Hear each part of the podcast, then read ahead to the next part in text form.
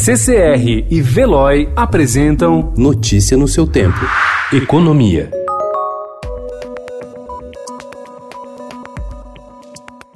O governo já registrou mais de um milhão de acordos entre empresas e empregados para reduzir jornada e salário ou suspender contratos durante a crise provocada pela pandemia do novo coronavírus. Esses trabalhadores vão receber um benefício emergencial equivalente a uma parte do seguro-desemprego a que teriam direito caso fossem demitidos, com auxílio do governo para amortecer a perda na renda da família.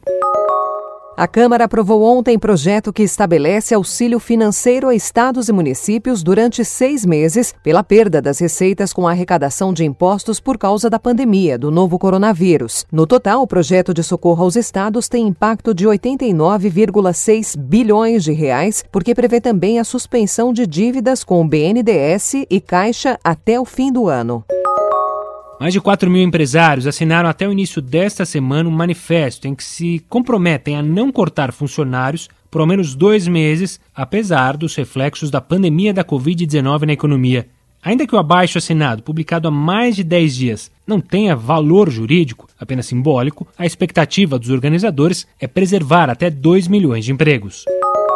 Em meio aos esforços do governo federal para reduzir os efeitos da pandemia do novo coronavírus sobre a atividade, os economistas do mercado financeiro avaliam que o Brasil encerrará o ano de 2020 com um rombo primário recorde.